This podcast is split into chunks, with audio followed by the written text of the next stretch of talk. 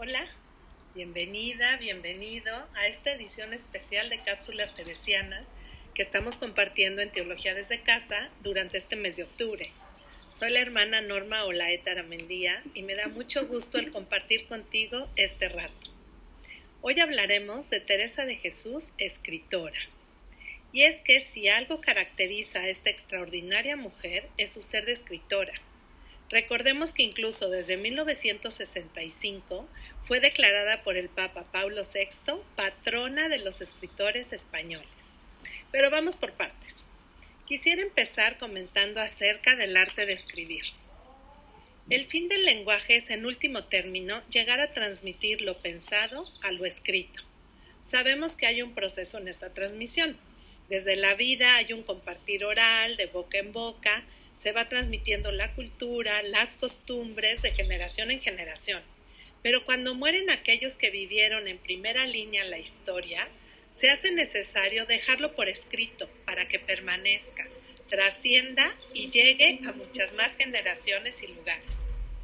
Escribir es un arte, pues no solo se trata de lo que se escribe, sino de cómo se escribe. El estilo de la escritura es clave para que el mensaje llegue con precisión, claridad, armonía y fidelidad al hecho original. Además, el escribir genera vínculo. La palabra es un acontecimiento vinculante. Quien escribe entrega su ser a través de la palabra compartida, abre las puertas a su intimidad. Como mujer, Teresa está vinculada a la vida desde el primer momento y ella, a través de la escritura, entra de manera empática y reflexiva en la realidad y nos permite entrar a conocer y compartir lo que ella va viviendo, descubriendo, entendiendo, padeciendo y agradeciendo. Podemos decir que Teresa es cultivadora de vínculos, de un estrecho vínculo con las personas y también con la Trinidad, con ese Dios comunidad. Vamos a recordar brevemente cómo es que Teresa llega a ser escritora. Pues todo parte del ambiente familiar en el que nació, creció y se formó durante su niñez y juventud. La educación de Teresa fue la propia de una familia burguesa y de una joven que vivía en la antigua Casa de la Moneda de Ávila, visitaba Santa María de Gracia, el distinguido monasterio de la Encarnación, la catedral, vestía con gusto y elegancia. Esta selecta educación también se manifiesta en sus cartas y escritos. Utiliza un papel de calidad para que no se rompiera o se pasara, una firme grafía, buenas tintas y plumas. O sea, conoce y valora el arte epistolar del Renacimiento. Recordemos que Teresa aprendió a leer y escribir en su casa. De su madre, Beatriz de Ahumada, aprendió la afición por la lectura y de su padre, Alonso Sánchez de Cepeda, el gusto por la escritura, por anotar las grandes vivencias y experiencias personales. Sabemos que don Alonso apuntaba en un cuaderno de familia que guardaba los nacimientos de sus hijos y de sus hijas. Y ahí se podía leer, por ejemplo, la hoja autógrafa que hoy se conserva en el Carmen de Pastrana, donde él escribió, el miércoles 28 días del mes de marzo de 515 años nació Teresa, mi hija, a las 5 horas de la mañana. Media hora más o menos, que fue el dicho miércoles casi amaneciendo. En verdad, Teresa era una mujer muy aficionada a la lectura, pero deseaba no parecer letrada. Y siendo una gran lectora, se inició tarde como escritora cuando se lo ordenaron sus confesores a los 47 años, así que lo hace por obediencia. Teresa conocía bien el tema de lo que escribía, pues lo había experimentado previamente. No escribía una línea sin que pasara el mensaje por su vida. Sus escritos surgen de su experiencia vital que comparte. Ella misma escribe, no diré cosa que no haya experimentado mucho.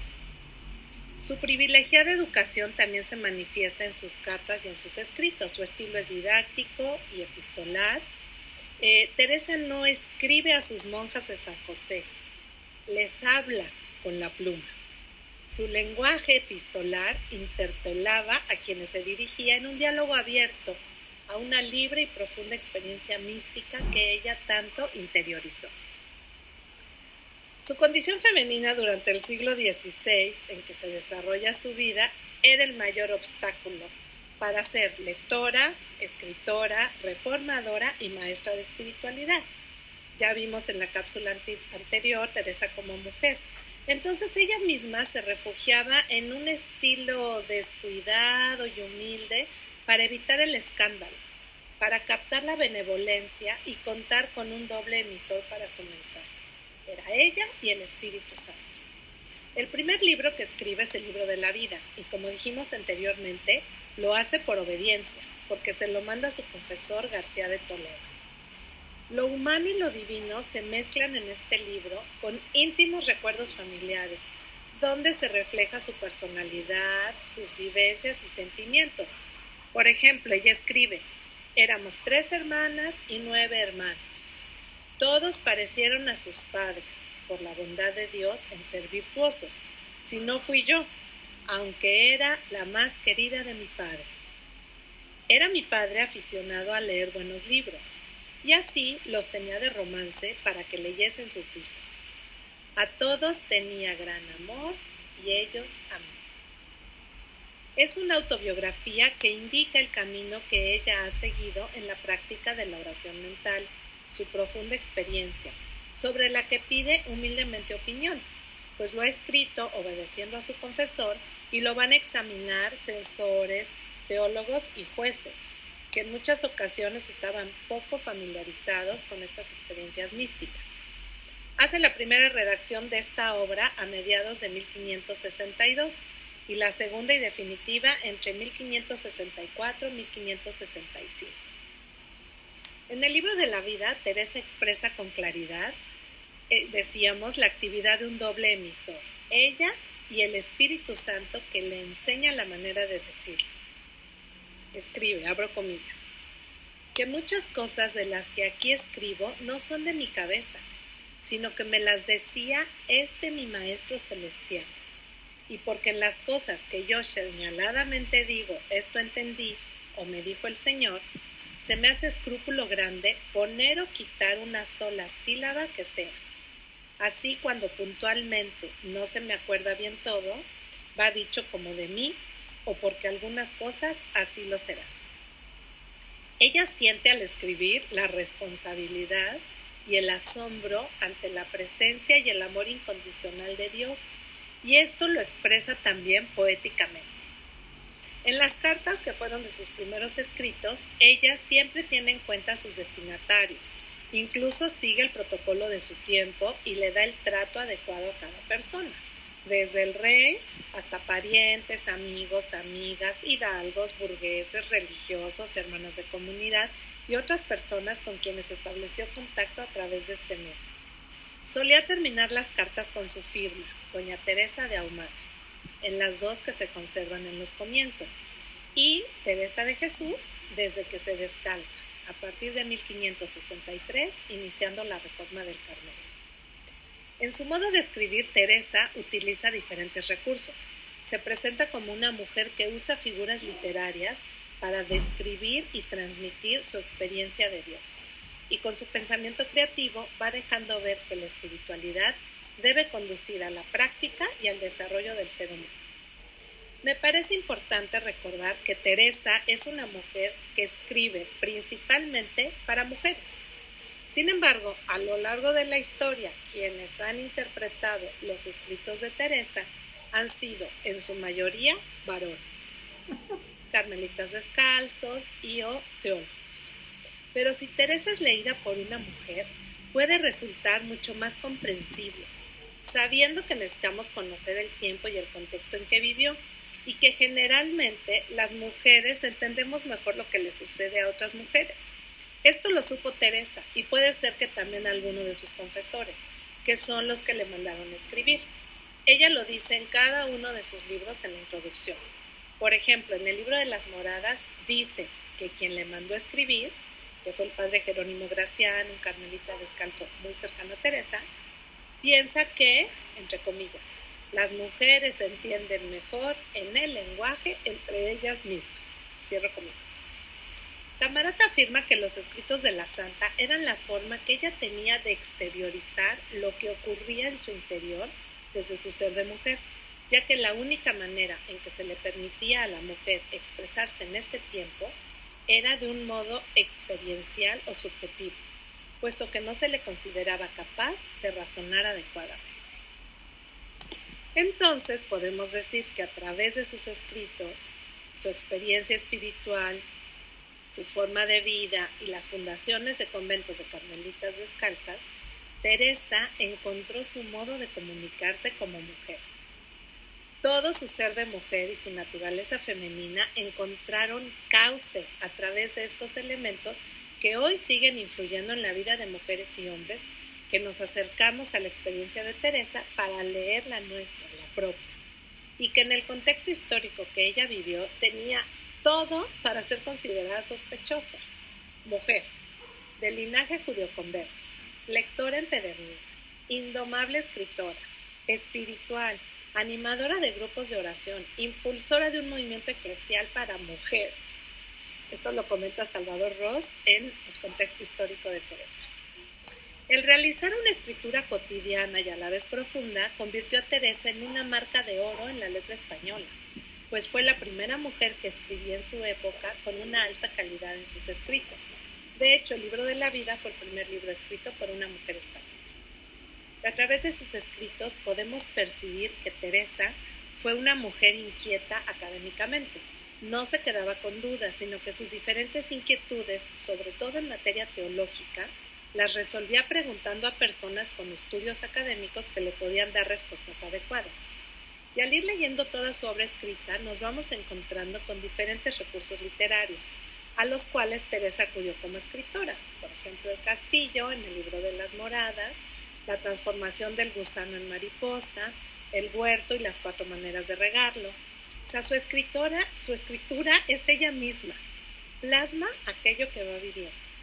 En términos actuales, su estilo de escritura se podría describir como completamente libre y creativo, a pesar de estar sometida a sus confesores y a la vigilancia de la iglesia de su tiempo, que era muy estricta. Ahí vemos a la Inquisición, entre otros. Una de las cualidades de la escritura y del estilo de Santa Teresa es que escribe desde lo más profundo de sus entrañas, parte de la experiencia profunda de su ser hasta llegar al encuentro con Dios. Sus exclamaciones, por ejemplo, muestran este increíble estilo.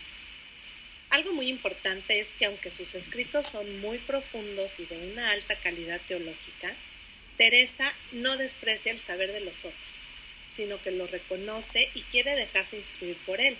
De hecho, buscaba que sus confesores y los de sus monjas fueran letrados, es decir, personas con un buen nivel académico. Aunque esto para ella nunca va a superar el entendimiento y la vivencia de Dios, pero sí puede ayudar mucho a clarificar y a vivir de una manera más profunda y consciente la experiencia. Su escritura, su experiencia de Dios y su carácter hicieron que sea recordada en la actualidad como una mujer de letras y maestra de oración. María José Pérez dice, escribir era para ella la mejor manera de poner orden a su desconcertada y desconcertante experiencia de Dios. Me encantó. El escribir nos ayuda a poner en orden aquello que vamos viviendo, aunque sea totalmente desconcertante. Además, Santa Teresa recordaba a sus religiosas la importancia de leer buenos libros. Ella dice, porque es en parte tan necesario este mantenimiento para el alma como el comer para el cuerpo. De hecho, este amor por la lectura y su aplicación a la escritura la hacen, como ya hemos comentado, sospechosa en la sociedad española de su época que estaba marcada por la supervisión de la Inquisición. Sin embargo, esta realidad no la separó de su deseo de aprender y de que sus monjas también se instruyeran. En conclusión, el estilo de Santa Teresa y los recursos literarios que utiliza se pueden considerar como una huella totalmente femenina ya que generalmente las mujeres pensamos con imágenes, tenemos intuiciones y este elemento es el que ayuda a una composición poética y a ir tejiendo las ideas a partir de alguna alegoría, que es una de las formas literarias muy utilizadas en la escritura de Teresa. Porque su objetivo es principalmente decir lo que siente. Entonces, presta poca atención a las normas de la retórica. Así lo afirma María José Pérez. Ella dice, en realidad el hecho de ser mujer y por ello no tener que mostrarse culta le proporcionó a Teresa una gran libertad. Le permitió liberarse de los estrechos límites de su época que la hubieran apretado. No hubiera podido compartirse desde lo más genuino de su ser. Una llaneza y claridad por la que yo soy perdida. Son palabras de Teresa que bien podrían definir la caracterización de su propio estilo literario, llaneza y claridad. Vemos entonces que así como la clausura les dio un horizonte de libertad, la escritura también le permite un espacio donde ser y compartir. Su amor femenino además fluyó con gran intensidad a través de sus poesías, esas composiciones que hizo en prosa y verso y que podemos conocer al leerlas.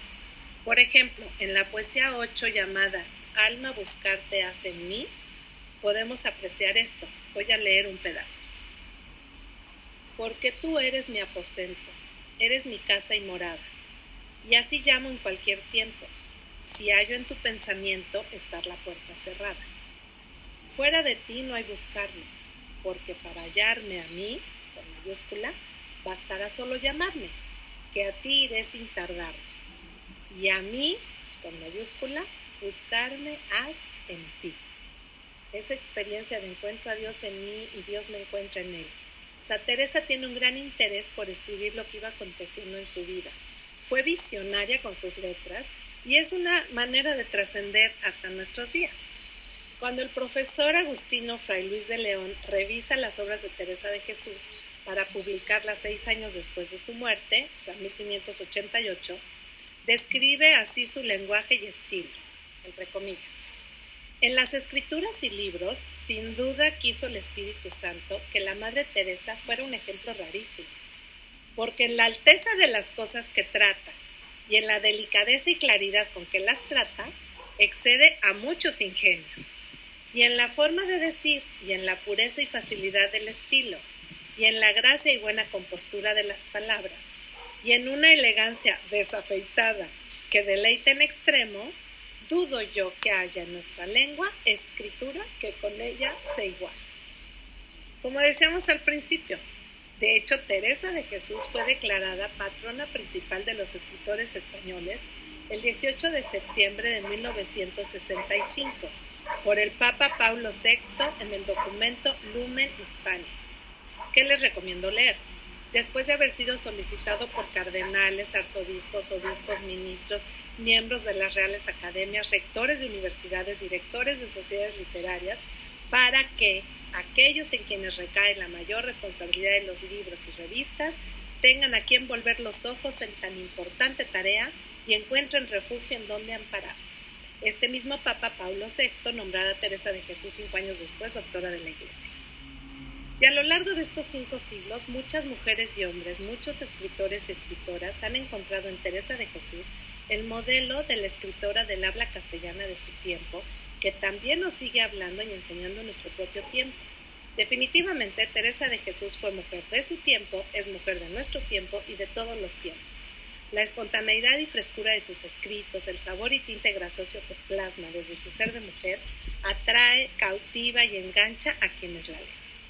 José María Javier dice que en el reparto de papeles del siglo XVI le tocó a Teresa mantener abierto el diálogo con Dios, mientras sus paisanos conversaban con todos los habitantes de la tierra.